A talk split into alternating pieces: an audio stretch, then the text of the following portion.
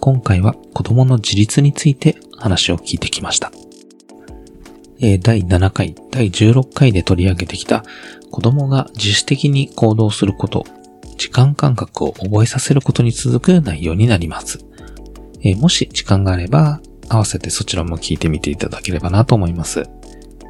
自立についてですね、子供の成長過程によって自立の意味合いもいろいろ変わってくるかなと思うんですけれども、例えば小学校の低学年に求める自立というとですね、まあ朝一人で起きるとか、えー歯を磨くっていう自立もあるかなと思います。または小学校の高学年に求める自立となると、宿題を自分でやる、一日のスケジュールを立てられる、など、えー我が子に求める自立とは何かというところについて、今回は考える回になっております。それではお聞きください。えー、小川先生、今日もよろしくお願いいたします。お願いします。はい。えっ、と、今回はですね、えー子供の自立を促す質問の仕方と、まあちょっと題打ってみたんですけれども、はいまあやっぱ子供の成長っていうのは最終的にその自立させることかなっていう、えー話があるかと思うんですけれども。まあ、やっぱりね、自分で生きていってくれなきゃね。そうですね、はい親としてはなんかそのあたりがゴールにできればなと思いますが、はい。前回第16回のところで時間感覚のお話をしたときに、まずはその自分でスケジュールを立てられるようにさせるっていう、えーそういうお話があったと思うんですけれども、はいこの自立させるっていうことについて、えっ、と、小川先生がなんか思っていること、考えていることっていうのをちょっとお聞かせいただければなと思います。はい。まあ、自立、人によっていろんな捉え方があるんですが、はいえー自ら立つという言葉そのものをまず受け止めたらいいと思うんですよ。というのは、まず自らであるということは、子供が自分というものを持っているかどうか。自分はこういう人間でこういうことに興味があって、こういうことは自分はできる人だ。という自分理解ですね。はい。そして立つ。立つというのは、あー自らの一日の過ごし方、一週間の過ごし方、一年の過ごし方を決めていける。どういう行動をとり、何にどういった時間とエネルギーを使うか、そういう選択をして実行を自分自身でやっていく。そういった内容を表すと思うんですね。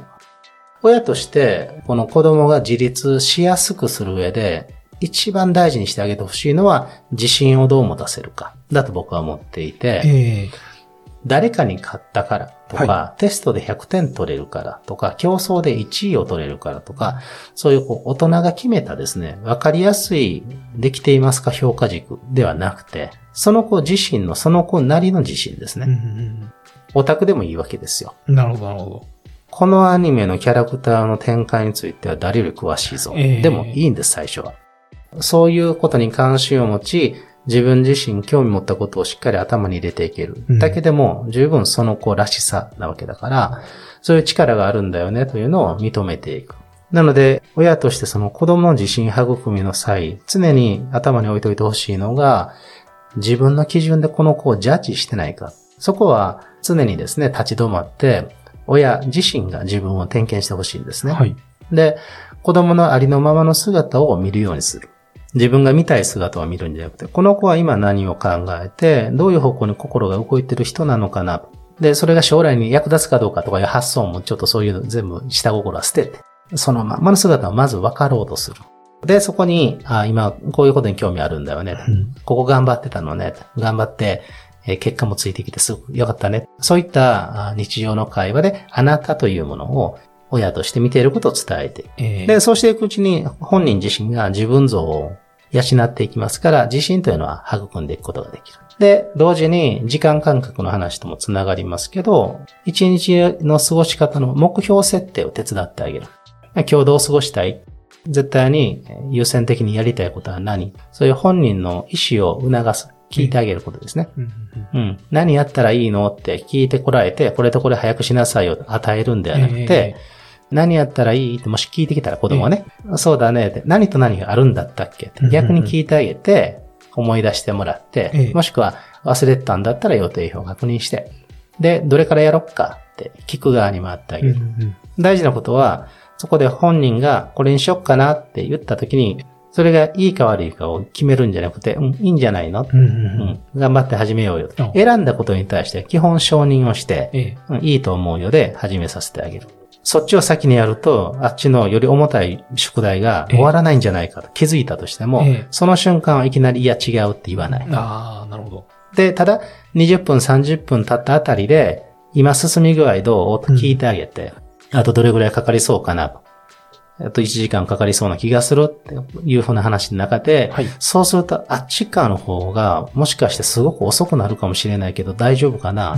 そこで、気づかせてあげる。えで、えー予定を修正するところを手伝ってあえげると。といった関わりで本人に選ばせる。ええ本人が選んだものについて認めてあげる。ここを重ねていくこと。というのが、こう、スケジュール感や自分を決定するとはい。いう力を育ててあげるポイントだと思うんですよね。なるほどですね。まあ、親がこうしなさいっていうふうに思うところがあっても、ちょっと一旦我慢してじゃないですけど、子供の発言を促すっていうところと、あとそれを認めてあげるっていうところが、やっぱりね、自分で選んだことをするから自分の力になるんですね。なるほどですね。うんええでその選ぶってところを奪ってしまうと、ええ結果的にやれたとしてあも、ーそれはね、体験にならないんですよ。はいはいはいはい。あと、でもどうしていいかわかんないと、子供もね、はい何やっていいかわかんないっていう困った様子があったら、じゃあまずこっちの算数やろうか、まあ勉強で言えばね、算数やろうかって時に、まず全体のページがどれぐらいやることが決まってたか確認して、はい。で、何問あるか見て、で、この最初の1問目だけ確認した時に自分大体何分ぐらいにできそうっていうのを考えてごらんと。じゃあ、それが20問あるってことは、大体何時ぐらいまでななりそうだと思う。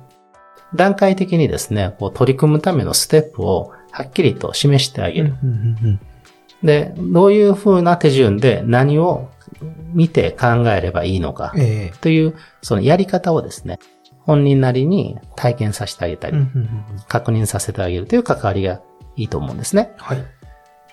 で、何をどういう順番でどこまですればいいのかっていうのが見える範囲を増やしていきたいわけですけど、ええそれはね、子供が見れるところが増えていく親の方のコツとして、ええ使う言葉をはっきりさせる。今から言う3つの言葉を一日の生活の中でできるだけ減らすはい。努力をしてほしいんですけど、あはいちゃんと、ちゃんとしろ。はい。しっかり、ああ、しっかりしろ。はい。きっちり。きっちりして、いやー、これ耳が痛いぐらい僕使ってたりしますね。はい。はい。ちゃんとええしっかり、きっちりの回数を、はい口から出る回数を半分に減らすだけで、ええ。子供の行動力は上がるんですね。ああ、なるほど。となぜかというと、ええとはい、ちゃんとしなさいって言ってる本人がちゃんとの中身を分かってない。